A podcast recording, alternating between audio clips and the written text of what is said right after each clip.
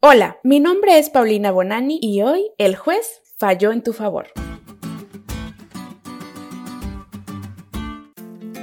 Hace unas semanas, en uno de esos momentos de ociosidad, me encontré viendo un video de cierto youtuber famoso en el que exponía cómo eran las abandonadas instalaciones de un popular y peculiar penal de alta seguridad aquí en México. Las imágenes fueron más que impactantes, tanto así que mi subconsciente decidió que esa noche soñaría con eso. No recuerdo exactamente mi sueño, pero lo que sí recuerdo es que al día siguiente amanecí con la extraña sensación de no querer cometer jamás ningún delito que me llevara a pasar mis días en un lugar como ese. Y es que creo que como seres humanos a lo que más le tememos es a las consecuencias de cometer esos delitos o errores morales, pues la peor parte de hacerlo es tener que lidiar con la culpa de haberlos cometido, además de la condena, por supuesto. La buena noticia de todo es que solo fue un sueño, pero la mejor parte es que aunque por mi humanidad no estoy libre de culpa, Jesús sí me ha librado de la condena por mis pecados. En otras palabras, Pablo en Romanos 8.1 nos dice, por lo tanto, los que vivimos unidos a Jesucristo no seremos condenados. Ahora, por estar unidos a Él, el Espíritu Santo nos controla y nos da vida y nos ha librado del pecado y de la muerte.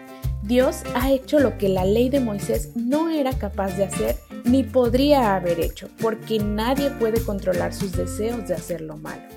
Dios envió a su propio Hijo y lo envió tan débil como nosotros los pecadores. Lo envió para que muriera por nuestros pecados. Así, por medio de él, Dios destruyó al pecado lo hizo para que ya no vivamos de acuerdo con nuestros malos deseos, sino conforme a todos los justos mandamientos de la ley con la ayuda del Espíritu Santo. Pero ¿qué significa entonces vivir conforme al Espíritu Santo? La continuación de los versículos 5 y 6 del mismo pasaje nos dicen la diferencia entre vivir en la carne y vivir en el Espíritu de esta manera. Los que viven sin controlar sus malos deseos solo piensan en hacer lo malo, pero los que viven obedeciendo al Espíritu Santo solo piensan en hacer lo que desea el Espíritu. Si vivimos pensando en todo lo malo que nuestros cuerpos desean, entonces quedaremos separados de Dios. Pero si pensamos solo en lo que desea el Espíritu Santo, entonces tendremos vida eterna y paz. Los que no controlan sus malos deseos solo piensan en hacer lo malo. Son enemigos de Dios porque no quieren ni pueden obedecer la ley de Dios. Por eso, los que viven obedeciendo sus malos deseos no pueden agradarlo. Pero si el Espíritu de Dios vive en ustedes, ya no tienen que seguir sus malos deseos, sino obedecer al Espíritu de Dios. El que no tiene al Espíritu de Cristo no es de Cristo. Por culpa del pecado, sus cuerpos tienen que morir. Pero si Cristo vive en ustedes, también el Espíritu de Dios vivirá, porque Dios los habrá declarado inocentes. Dios resucitó a Jesús y Él también hará que los cuerpos muertos de ustedes vuelvan a vivir, si es que el Espíritu de Dios vive en ustedes.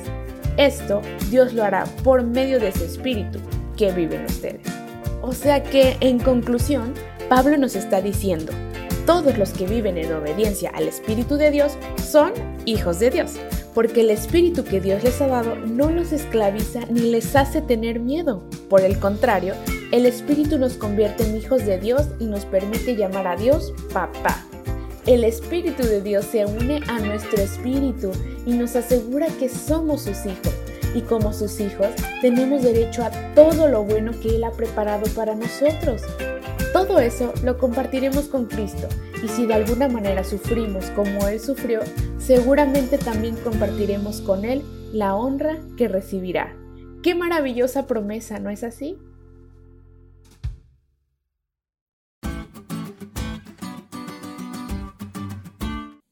¿Te diste cuenta lo cool que estuvo la lección? No te olvides de leerla y de compartir este podcast. Es todo por hoy, pero mañana tendremos otra oportunidad de estudiar juntos.